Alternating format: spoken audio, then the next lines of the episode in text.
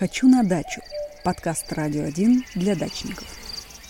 В первом квартале этого года 109 садовых товариществ и коттеджных поселков Московской области передали электросетевое имущество в Россети «Московский регион».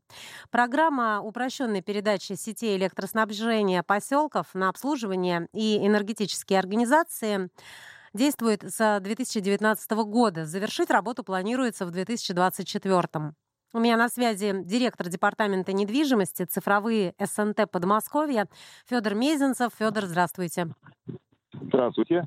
Федор, расскажите, вот сейчас идет передача сетей, а в каких случаях сеть может не принять заявку? Вот передача электросетевого хозяйства СНТ на баланс сетевых организаций а, – это возможность добровольно избавиться от того хозяйства, которое пришло в упадок. Многие сети строились давно и сейчас находятся в полуаварийном состоянии.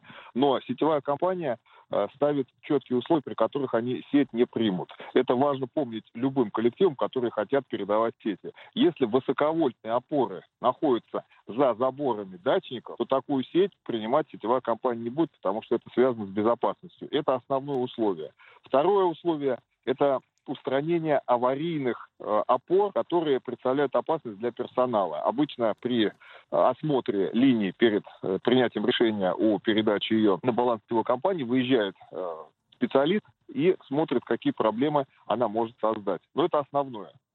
А как эти проблемы решаются? Вот если за пределами, ну вот я так понимаю, если что-то не так, то здесь нужно устранять, да, эти неполадки? Это делается э, силами СНТ? Если высоковольтный опор находится на участках граждан, то это в любом случае делается за счет э, владельцев этих участков, либо за счет СНТ. А если это аварийная опора, которая находится за пределами поселка, здесь возможна договоренность.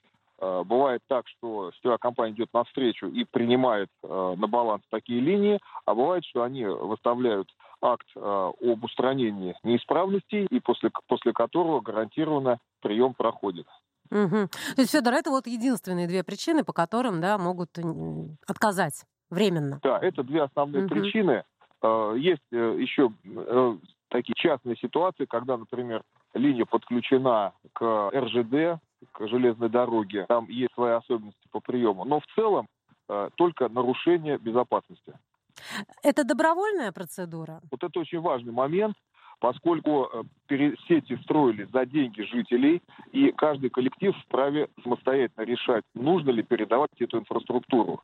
Потому что мы слышали э, позицию Министерства энергетики, которая очень напугала дачников, построивших сети за свой счет. Если сети находятся в хорошем состоянии, был такой призыв, что надо их изымать чуть ли не через суд для защиты интересов граждан. Но это не очень правильно. То же самое, как изъять автомобиль, чтобы его не угнали.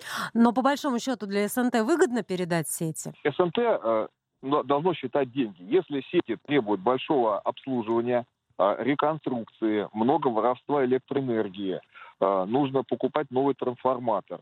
И э, сверх государственного тарифа дачники платят еще 30-40% на дополнительные расходы, в том числе на содержание электрика, конечно, передавать сети выгодно. Но есть и обратная сторона медали. Передав сети, дачники лишаются возможности бесплатно размещать на своих опорах свои инфраструктуры. Э, фонари освещения, те, которые будут переданы э, на момент э, заключения договора о передаче сетей в сетевую компанию, передаются бесплатно. Но если дачники захотят повесить дополнительные фонари уже после передачи сетей, будет начисляться аренда 40 рублей за каждую опору за каждый фонарь. 350 рублей за камеру видеонаблюдения и 145 рублей за оптиковолоконный кабель сети интернет. В конечном счете за эту услугу заплатит потребитель. Поэтому дачники должны прежде всего посчитать деньги. Если сети новые, у них все хорошо с мощностью, то а, они могут не торопиться их передавать, это их право. Более того, с 1 июля этого года есть информация, что стоимость увеличения мощности за 1 киловатт составит 5 тысяч рублей, а не 550 рублей за 15 киловатт, как это было раньше. И те СНТ, у которых есть свободные мощности, их это не коснется.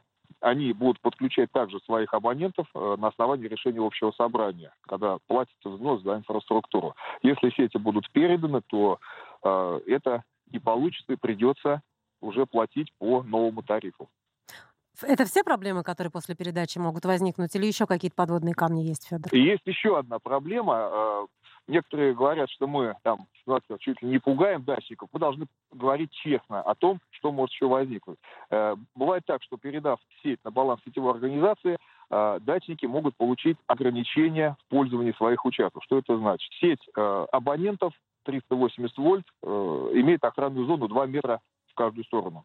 Но если сетевой компании понадобится транзитом провести высоковольтную линию, то они могут реконструировать эти опоры, наверху повесить высоковольтку 6 или 10 киловольт, ниже будет абонентская линия, и охранная зона составит уже 10 метров от проводов в каждую сторону. И в этой охранной зоне по законодательству запрещается какое-либо строительство, э, и все гаражи, все хозпостройки, которые попадут в эту охранную зону, в том числе дома, будут вне закона. Энергетики будут приезжать, и без поручного билета они имеют право вырубить все деревья в этой охранной зоне ЛЭП, и они имеют право доступа до своей линии в любое время года. Мы с этим столкнулись весной, нам было очень много жалоб от председателей, когда в апреле дороги еще после зимы не устоявшиеся, грузовикам ездить нельзя. Абонент пишет заявку на подключение нового счетчика. А в апреле месяце трехмостовый КАМАЗ едет по дорогам в СНТ и полтора миллиона вложенные в дороги, по сути, были закопаны в землю, потому что после проезда этой спецтехники остались две большие колеи на том месте, где была дорога из асфальта крошки.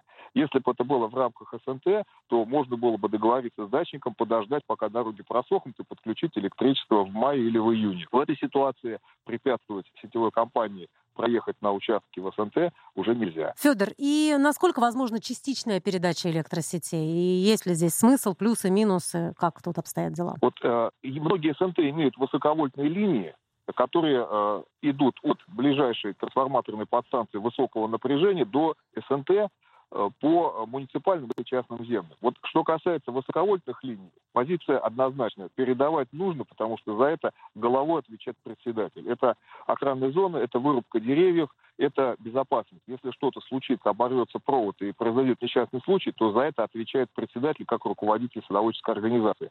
А вот внутреннюю сеть можно оставить у себя перевести абонентов на прямые договоры, трансформатор тоже решением общего собрания либо оставить у себя в СНТ, либо передать в сетевую компанию и э, продолжать обслуживать свои внутренние линии самостоятельно. То есть, возможно, частичная передача сети. Отдать высоковольтку, а остальное оставить у себя.